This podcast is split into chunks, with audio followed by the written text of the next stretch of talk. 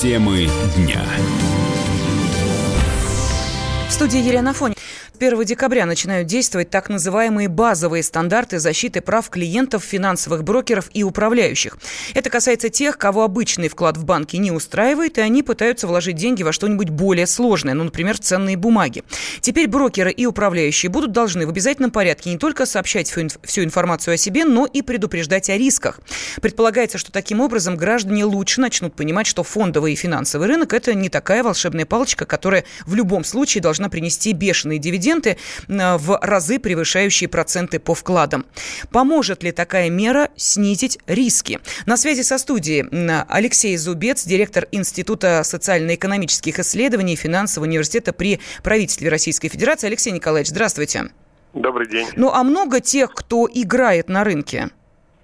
Вы знаете, да, у нас сейчас в последнее время в связи с падением доходности депозитов, которое стало очевидно всем, интерес к ценным бумагам растет. И наши исследования показывают, что это один из основных приоритетов населения инвестиции в какие-то не, а, ну, не депозитные инструменты. Это либо недвижимость, либо ценные бумаги.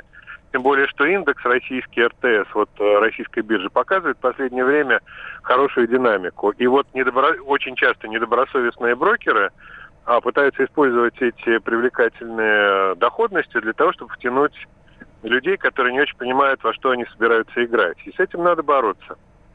Ну а поможет такая мера снизить риски? Да, конечно. Но смотрите, опять же, если мы берем мошенников, то они как были мошенниками, так и останутся. Но тут э, ничего не поможет. А если мы берем э, нормальный сегмент э, брокеров, которые лицензированные, которые добросовестные, то да, безусловно, это поможет защитить права инвесторов, потому что не все, даже вот э, квалифицированные люди, разбираются в рисках, связанных с теми или иными ценными бумагами. И обязанность брокеров рассказывать и об этих рисках, конечно же, сделает людей более осторожными. Это шаг в правильном направлении, безусловно. Но не отпугнет ли это потенциальных клиентов таких брокеров, Конечно. если все и сразу рассказать? конечно, кого-то отпугнет, но те, кого не отпугнет, они будут понимать, э, во что они ввязались. Потому что, смотрите, человеку не рассказали а, под чем он подписывается. Потом он теряет деньги.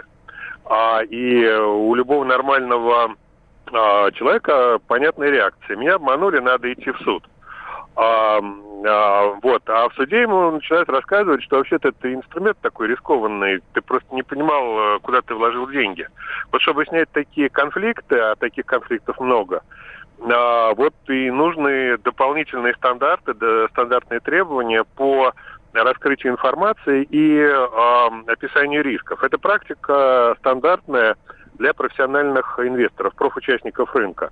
Когда там какой-нибудь банк делает э, проспект ценных бумаг, эмиссии, он обязан описать все риски, какие есть. То же самое практика переносится на рынок физических лиц. Спасибо. С нами на связи был директор Института социально-экономических исследований Финансового университета при правительстве Российской Федерации Алексей Зубец. Ну и кроме того, до 2 декабря всем, у кого есть собственности, какая-то недвижимость или автомобиль, надо заплатить три налога. Земельный на участок, транспортный на машину и налог на имущество, квартира, дом, гараж и так далее. Так что, если вы этого еще не сделали, проверьте свой личный кабинет налогоплательщика, если он у вас есть, или обычный почтовый ящик, если электронного личного кабинета вы не заводили. С 3 декабря тем, кто по налогам не расплатился, уже будут начисляться пени. Роскомнадзор опубликовал список ресурсов, которые распространяли недостоверную информацию. Как отмечается в сообщении ведомства, в перечень были включены источники, которые дважды или чаще упоминались в направленных в Роскомнадзор требования Генеральной прокуратуры. Всего в этом перечне 27 ресурсов, в том числе блоги и группы в социальных сетях, а также YouTube-каналы. Например, в список попали сообщества Мэш, МДК и Лентач социальные э, сети ВКонтакте. Такие списки не несут под собой никакой смысловой нагрузки, потому что сами сами по себе информационные ресурсы работают достаточно ответственно, а фейки распространяют, как правило, пользователи в комментариях, заявил интернет-омбудсмен Дмитрий Мариничев. Объективно, я думаю, смысла нет, кроме как, наверное, понуждения, соответственно, информационных ресурсов СМИ непосредственно следить за своим сообществом, поскольку речь идет не о самих средствах массовой информации, а о пабликах в соцсетях. И фактически недостоверную информацию распространяли читатели СМИ. И э, в данном случае ответственность со стороны Роскомнадзора перекладывается на владельцев этих пабликов, то есть непосредственно на средства массовой информации. На мой взгляд, это не совсем корректная история, и делать, наверное, так не имеет смысла, и уж тем более отвечать в том числе и собственной репутацией средства массовой информации, которые качественно проверяют э, информацию, не публикуют ничего противозаконного. В данном случае им наносится просто ущерб, и в первую очередь именно ущерб репутационный. Еще в марте Владимир Путин утвердил закон, предусматривающий блокировку фейковых новостей. Так, за первое распространение фейка гражданам грозит штраф до 100 тысяч рублей, юрлицам до 500 тысяч рублей, за повторное нарушение до 300 тысяч рублей и до миллиона рублей соответственно. В Латвии окончательно запретили школьникам учиться на русском языке. Такое решение принял недавно Конституционный суд страны. Причем оно распространяется не только на государственные, но даже на частные школы. Родители бьют тревогу, утверждая, что десятки тысяч детей потеряют шанс получить хорошее образование. Власти отвечают, что действуют в рамках закона и восстанавливают историческую справедливость. Что же это за историческая справедливость? С нами на связи Станислав Бышок, исполнительный директор международной мониторинговой организации СИСЭМа. Станислав Николаевич, здравствуйте. Здравствуйте. Ну о какой исторической справедливости говорят латвийские власти? Ну, от той, которую они написали в учебниках истории, по которой дети учатся, согласно этим подходам, русские исторически еще с имперских времен являются оккупирующей силой для Латвии. Те русские, которые внутри Латвии сейчас остаются, это а, мигранты, пусть они там в третьем поколении там живут, и люди, которые должны подстраиваться на 100% под а, латвийскую культуру, под латвийское восприятие истории и так далее, в том числе учиться на а, местном языке.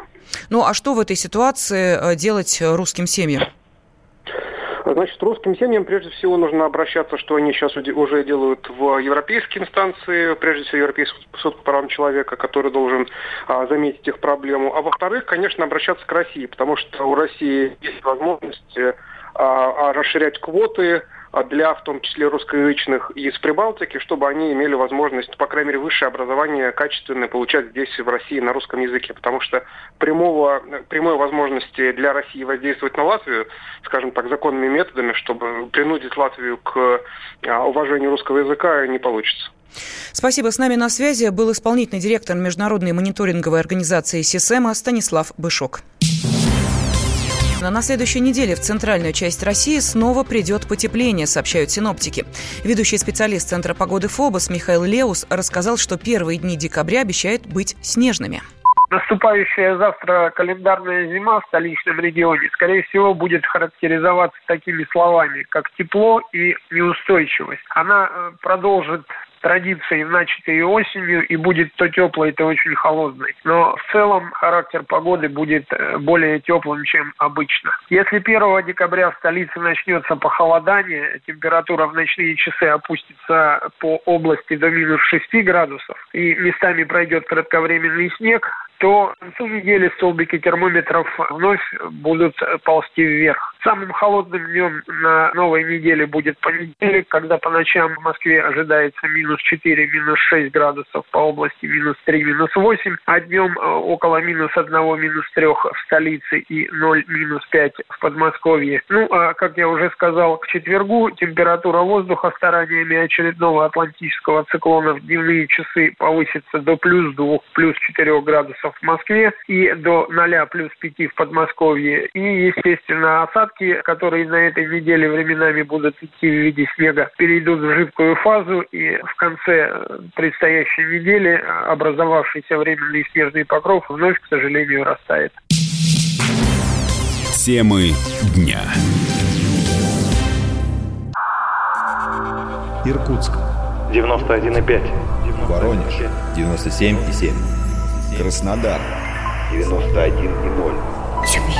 99,6 Анапа. 89,5 Владимир. 104,3 Барнаул. 106,8 Екатеринбург. 92,3 Санкт-Петербург. 92,0 Москва. 97,2 97,2 Радио «Комсомольская правда» «Комсомольская правда» Слушает вся страна. Слушает вся страна